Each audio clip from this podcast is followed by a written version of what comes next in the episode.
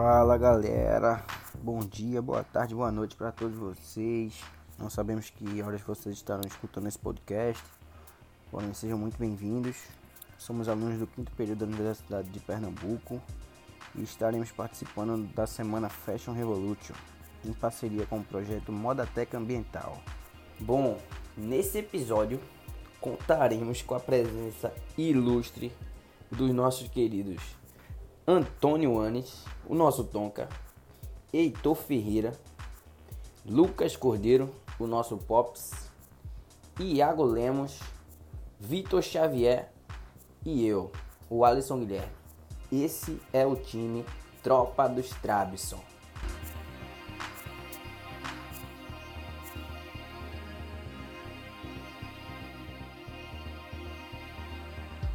E voltando ao foco, que é a moda tech ambiental, vocês podem me perguntar: o que faz esse projeto Modatec Ambiental? Bom, ele propõe práticas voltadas às questões ambientais numa perspectiva educacional. Envolve a comunidade universitária e o meio externo da UPR, Campus Caruaru. Dialoga com os atores que participam dos mesmos ideais, que são integrar o homem, a natureza e a sociedade. Tem a comunidade local como alvo de suas praxes e coloca-se como parte de uma ação de conscientização e mobilização social, com vistas à preservação e reconstrução do meio ambiente, levando tal reflexão para empresas, estudantes e sociedade civil atuando no entorno da APL, que é o Arranjo Produtivo Local de Confecções. Bom, nesse podcast iremos falar sobre a moda consciente, a moda sustentável, o fast fashion versus o slow fashion, o trajeto da fabricação ao descarte, o que faz a moda sustentável, exemplos de empresas que utilizam a moda sustentável, o trabalho infantil no meio do mundo da moda, soluções para mudar o modelo de produção atual e métodos para ser um consumidor consciente. Muito se é discutido sobre o consumo consciente e a sustentabilidade, porém os dois são diferentes. O consumo consciente ele consiste na conscientização dos seus consumidores, o que hoje em dia cada vez mais a gente pode ver isso. Por exemplo, com o aumento das é, fast fashion, essa cultura da fast fashion, a produção em países subdesenvolvidos cresceu bastante, porque como são produções que prezam pelo baixo custo e a durabilidade não tão alta de suas peças, ela sempre tem que estar repondo o estoque em grande quantidade. E também preza por baratear os custos da produção. Esse tipo de coisa faz com que essas empresas se instalem em países subdesenvolvidos e muitas vezes essas pessoas trabalham em condições precárias de, de trabalho. Esse tipo de coisa gerou uma grande crítica da sociedade, além de que hoje em dia as pessoas estão muito mais conscientes em geral, e na moda não é diferente. As pessoas se questionam sobre o material, a forma como é produzida essas peças, sabe? Se preocupa também com a durabilidade das peças, porque a, a, as peças, quando a gente descarta elas, é, muitas vezes as fibras sintéticas demoram muito para se decompor no meio ambiente. E aí as pessoas hoje em dia se preocupam cada vez mais com isso. A sustentabilidade, por outro lado, preza principalmente pelo equilíbrio entre a produção e o meio ambiente. Por isso que ela se difere tanto, se distancia tanto do, é, do modelo de fast fashion porque ela preza por peças que é, seu método de produção não afetem tanto o meio ambiente e também que sejam mais duradouros, além de que sejam é, tem preferência por peças biodegradáveis. Como eu disse antes, é, muitas fibras acabam demorando muito para se decompor no meio ambiente, enquanto algodão biodegradável e outras fibras naturais acabam se decompondo mais rápido o que gera preferência por essas marcas que estão tendo que se adaptar a esse novo cenário de ecologia e meio ambiente e na moda isso também está sendo cada vez mais presente. E assim, como o Iago falou, a fast fashion, que surgiu mais nos anos 90, o que seria essa fast fashion? Traduzindo, é a, é a moda rápida, né? Porque se baseia no, no ciclo de vida dela. De, nos anos 90, como veio coleções, as novas coleções a preço baixo e um ciclo de vida mais rápido, que explica o nome, né? E assim, é, a produção dessa fast fashion, onde não tem nenhuma preocupação com, com o ciclo de vida, o meio ambiente. A produção era, a, como o Iago falou, em países subdesenvolvidos, é, o, o custo delas se baseia no, na mão de obra e no insumo, ou seja, a mão de obra sendo barata e o insumo barato tem um produto final barato, em que o, o salário, a mão de obra era tão barata que o salário dos trabalhadores chegava a ser de 2 a 3 dólares por dia. Então seria praticamente um trabalho escravo. Tinha sim um alto preço do produto, mas não para os consumidores, esse consumo em massa, né? Do, da fast fashion, mas sim para os trabalhadores e para o meio ambiente, que também não tinha essa preocupação. E assim surgiu a slow fashion. Surgiu como uma resposta a essa fast fashion que slow fashion é o a moda consciente, né? Traduzindo, que ela se preocupa com todo o ciclo de vida do, da roupa, seja do, do design à confecção. Ou seja, a produção todo importa, o processo todo importa. É, o trabalho da mão de obra, o meio ambiente, que é a matéria-prima e o descarte, e os consumidores. Se leva mais para a consciência dos consumidores. Tem essa promove essa consciência, entende? Então, assim, produção do slow fashion, comparando com o fast fashion, é, leva a cinco fatores muito importantes, que é principalmente o, uso da água na confecção, né, na fabricação, é, os produtos químicos utilizados no como a tinta é, e os acabamentos que são muito perigosos como para o meio ambiente como também para os trabalhadores que podem sofrer. Ou seja o slow fashion ela se preocupa muito com isso. É, o ciclo de vida dela seja tem, tem que ser mais durável, né? É, a pessoa tem que consumir menos a mais tempo. Muito diferente do da fast fashion, onde não tem essa preocupação. E o quarto ponto é os resíduos, que é causado pela roupa. Na, na slow fashion tem que ter menos lixo e os materiais usados no os materiais usados na roupa tem que ser recicláveis biodegradáveis. Assim, o quinto ponto, quinto fator é a agricultura, ou seja, os insumos. O, um exemplo, o algodão orgânico é, e o linho, eles consomem menos água do que as demais fibras, que utilizam pesticidas e outros produtos que tanto no descarte é prejudicial e na produção é, para os produtores eles são prejudiciais aos trabalhadores e os animais que sofrem esse descarte desses insumos. E assim, o slow fashion, ele se preocupa muito com essa, esses fatores citados da produção. E explicando esse, essa produção, é, esse trajeto da roupa, que vai da fabricação até o seu descarte, é uma peça de roupa, ela tem um processo de vida que vai desde o plantio do algodão, sua colheita, a produção, é, o seu processamento, o seu transporte, o seu uso, o seu descarte. É, os agrotóxicos são usados para o plantio do algodão, as tintas que foram citadas e os outros produtos é, usados na fabricação, também os seus resíduos é, que, que são descartados também custam ao meio ambiente. E assim, é, existem materiais como algodão que além de recicláveis também são biodegradáveis, né? como foi falado anteriormente. E enquanto eles são biodegradáveis, existe os outros que são diferentes, que são poliéster, nylon, que são materiais sintéticos, né? E podem até ser recicláveis, mas as suas fibras minúsculas, os seus seus produtos químicos, mesmo assim, são enviados aos oceanos e são assim prejudiciais ao meio ambiente. Então, a produção ela deve ser feita de forma consciente, em que sejam aplicadas formas tecnologias que todos os resíduos sejam reciclados. que isso faz uma maneira de reduzir o, o desperdício da água e produtos químicos da produção têxtil. Então, o que faz essa moda sustentável?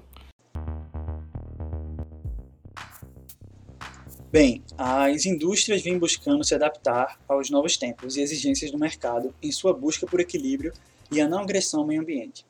Na indústria da moda, sustentabilidade tem se tornado uma palavra bastante frequente e tem engajado bastante consumidores preocupados com suas atitudes de consumo. A moda sustentável, ou eco-fashion, é um conceito que foca em processos produtivos que não produzam ou que minimizam o impacto ambiental, gerando artigos mais duráveis. Existem muitos processos e decisões em que uma marca se posiciona e passa a investir em uma linha sustentável. Dentre essas práticas, destacam-se as aplicações de corantes naturais e colas menos tóxicas, não poluindo oceanos e lençóis freáticos, o uso de tecidos de fibras orgânicas e que usam pouca água e produtos químicos na produção eco-friendly, reutilização de tecidos e outros materiais descartados, foco na produção de bens duráveis e de qualidade, diminuindo o consumismo desenfreado e gerando menos descarte, verificar a procedência de matérias-primas e assegurar condições mais dignas de trabalho. Alinhados a essas práticas, surgem cada vez mais movimentos que buscam um consumo mais consciente e ecológico. Dentre eles, a moda ética, movimento que leva em consideração todo o impacto sociocultural e ambiental relacionados à concepção de um produto, questionando principalmente se as condições de trabalho de quem o produz são dignas. O Zero Waste Fashion, conceito que se refere à produção de vestimentas e acessórios que geram pouco ou nenhum resíduo eliminando desperdício durante a fabricação, o upcycling, que ajuda na redução de resíduos, reutilizando na moda outros materiais, dando uma nova vida útil, como o uso de garrafas PET na confecção de camisetas ou o uso de pneus usados na confecção de calçados. E por último, o slow fashion, a prática que promove consciência socioambiental e mantém uma produção entre pequena e média, diferente do fast fashion. Entre algumas empresas que utilizam a moda sustentável está a Insecta Shoes, empresa do Rio Grande do Sul que confecciona sapatos veganos a partir de roupas usadas, algodão reciclável e de garrafas plásticas recicláveis, sendo inclusive gratificada com o prêmio Ecoera em 2015. A Reserva, outra empresa, é um grupo que desenvolveu um tecido experimental que se decompõe em três anos. Além disso, possui peças com lucro revertido para ONGs, uma linha feita de algodão reciclado e incentiva projetos de reflorestamento. Por último, temos a Zerezes, uma marca de óculos feitos a partir de reaproveitamento de madeira e canudos reciclados. Bom, galera, agora a gente vai entrar num assunto que é, vamos considerar que polêmico, não é mesmo? Um assunto muito sério, que é o trabalho infantil no mundo da moda. Vou trazer para vocês aqui algumas informações sobre a economia da moda aqui no Brasil e os dados preocupantes do trabalho infantil nesse universo, não é mesmo? Para dar início, vamos falar que o mercado da moda é um setor de extrema relevância para a economia global, alimentando pelo número expressivo de consumidores ávidos pelas últimas novidades em roupas, calçados ou acessórios de beleza. Só no Brasil, a indústria têxtil gera um faturamento anual de 53,6 bilhões de dólares. 166 bilhões de reais. É muito dinheiro, galera. E emprega mais de 1,6 milhão de trabalhadores, distribuídos nas 33 mil empresas instaladas pelo país. Esses dados são da Associação Brasileira da Indústria Têxtil e da Confecção, a ABIT mas por trás de uma longa cadeia produtiva que faz o país a quinta maior indústria têxtil do mundo e referência mundial em diversos segmentos, há uma série de questões que passam longe dos olhos do consumidor final. A indústria da moda é a segunda maior poluidora do mundo, atrás somente da indústria de petróleo. Além dos problemas ambientais, o setor também expõe milhares de pessoas a condições subhumanas de trabalho, que se aproximam dos regimes de escravidão E é nesse cenário de jornadas excessivas e alojamentos precários que o trabalho infantil surge como uma das graves consequências. Um recorte produzido a partir de dados levantados em 2015 pela Pesquisa Nacional por Amostra de Domicílios, PNAD, identificou que de quase 3 milhões de crianças e adolescentes que trabalham no Brasil, 114 mil, que são 3,8%, estão na indústria têxtil. Em sua maioria, atuando em pequenas unidades familiares, prática que contribui para a invisibilidade do problema. Os casos são ainda mais graves quando as famílias são imigrantes em situação irregular no país. Com medo de serem denunciados, os trabalhadores submetem-se a condições degradantes de trabalho, que incluem retenção de salário, cobrança de dívidas ilegais e até correção física e psicológica. Tudo começa quando as marcas terceirizam a fabricação de suas peças para baratear o custo de produção. A partir daí, os fornecedores contratados transferem o serviço para oficinas menores e assim sucessivamente, até chegar a uma pessoa física que termina desenvolvendo esse trabalho de forma artesanal, muitas vezes em lugares improvisados, como em suas próprias residências. A consequência é uma precarização do trabalho e envolvimento de outras pessoas da família, como as crianças que terminam exploradas nessa situação, na é verdade. Mudando um pouquinho de assunto. Fala comigo aí, Tonka. O que, é que tu acha que pode ser soluções para o modelo de produção atual?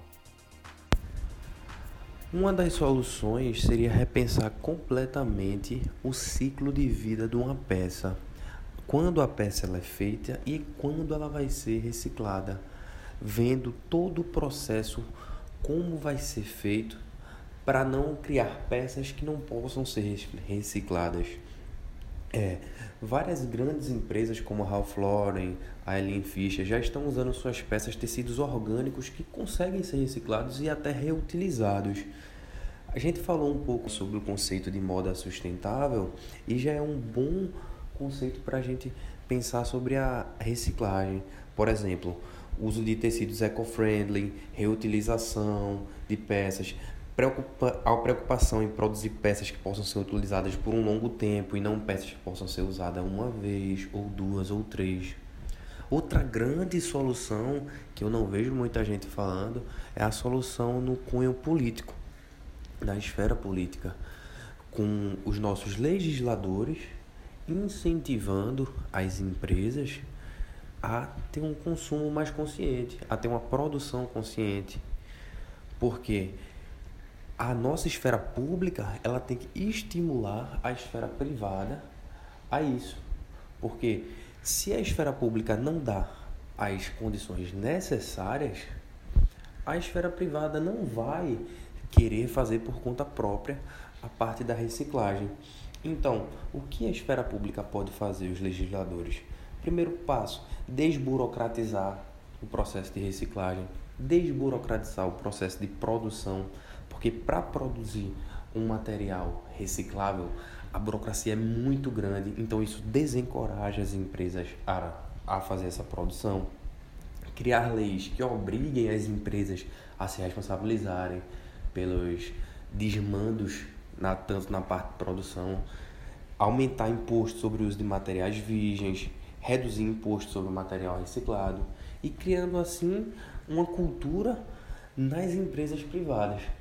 A esfera pública ela é fundamental, fundamental na no processo de consumo sustentável da moda, porque enquanto não tiver um incentivo da esfera pública, a esfera privada ela não vai se sentir é, confortável em fazer isso e também não vai nem ter lucro, porque se eu pego uma empresa e para ela produzir uma peça, ela tem um custo X e para ela produzir uma peça que vai ser reciclada, ela tem um custo, um custo X mais 50, ela não vai produzir uma peça com um custo X mais 50.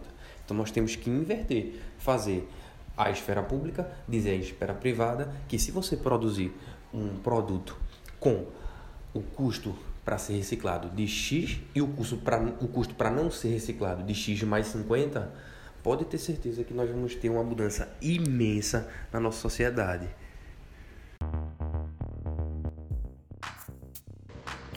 Bom, acho que um assunto bem pertinente também dentro desse universo da moda seriam os hábitos de consumo pertencentes a ele, né? E como ser o consumidor consciente dentro desse universo. Acho que o primeiro passo seria legal trocar ideia com vocês sobre diferenciar os desejos das necessidades. Né? Qualquer pessoa é capaz de compreender a diferença entre desejos e necessidades.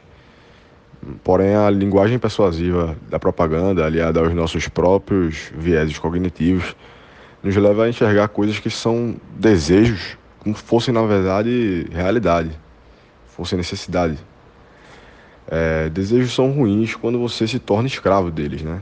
No caso dos desejos de consumo, eles podem te colocar numa situação financeiramente bem complicada e podem até virar uma bola de neve e ficar sem controle, né?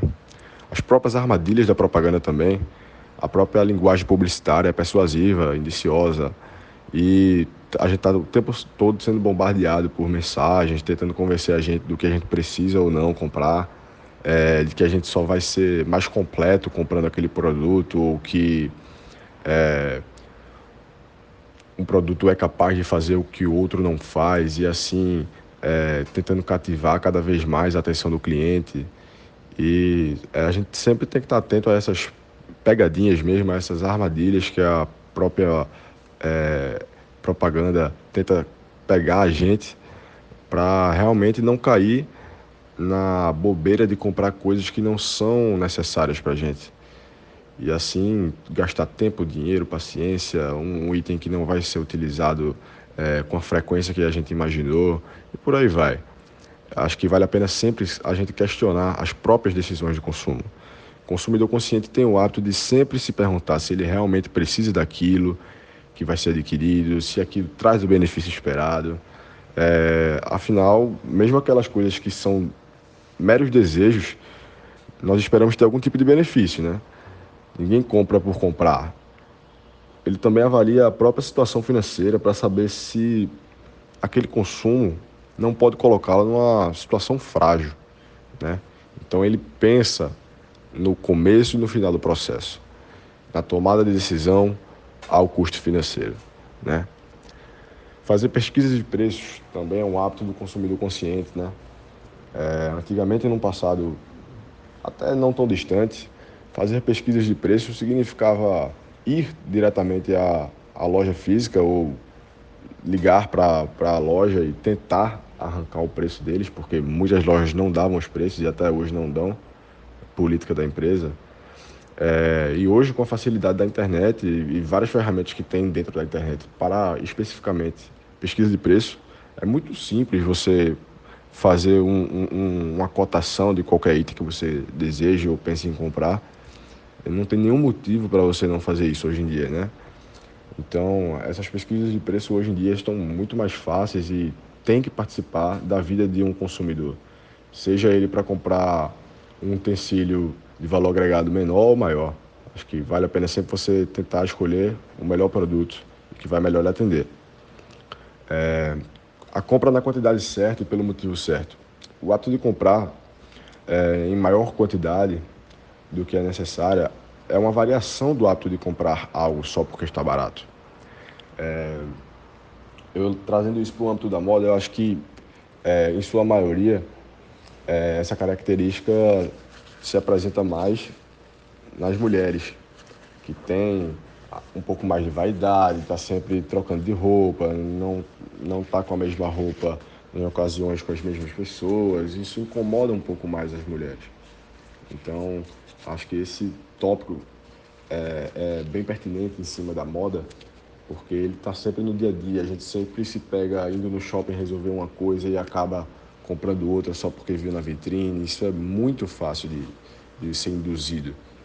É, saber identificar oportunidades legítimas. Então, é aquela questão da Black Friday, de você comprar a metade do dobro. Não caiam nessa pegadinha.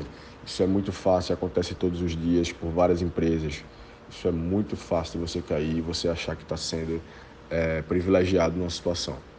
O uso racional do crédito várias empresas e cartões de crédito ainda dão crédito para você, é, para você pagar em duas vezes na primeira compra e acabam lhe cativando dessa forma.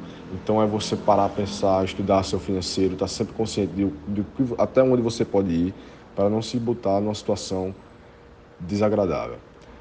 Também faz parte do consumo consciente a preocupação de consumir de forma sustentável, né? seja ela de forma ambiental, com algumas, é, aderindo a algumas marcas que é, fazem camisas com garrafa PET, usam outro tipo de fibra, é, são é, parceiros do meio ambiente fazem questão de, de é, externar isso, né? Ou seja, na esfera econômica, o consumidor consciente ele tenta levar em consideração algumas pessoas que têm um pouco mais de necessidade de vender, né?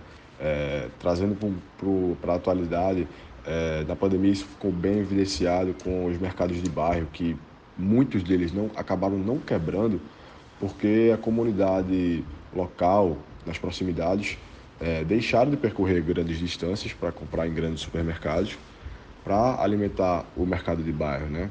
Então, é, isso fortalece a economia local, isso gera é, relacionamento com esse tipo de, de comércio, né? É, na esfera social também, pessoas que se preocupam muito com a parte é, social da empresa, como ela leva em, em, em, como ela trata as pessoas, como ela trata o seu funcionário, é, se elas têm é, adotam práticas reprováveis ou ilegais, como trabalho infantil, né? É, discriminação de alguns funcionários, atitudes racistas, isso é muito é, evidenciado ainda hoje, ainda acontece muito. É uma coisa que a gente realmente tem que repugnar para cortar o mal pela raiz, né?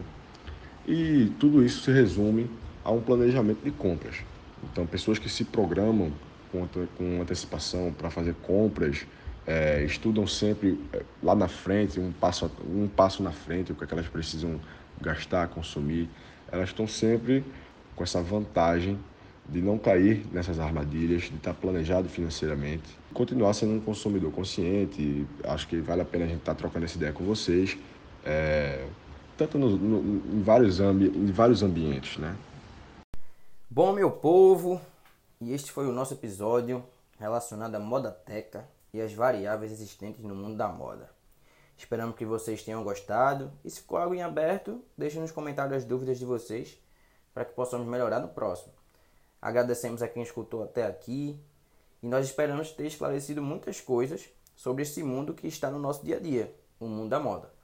Um abraço para todos vocês, de toda a nossa equipe, a tropa dos Travesson. Tamo junto!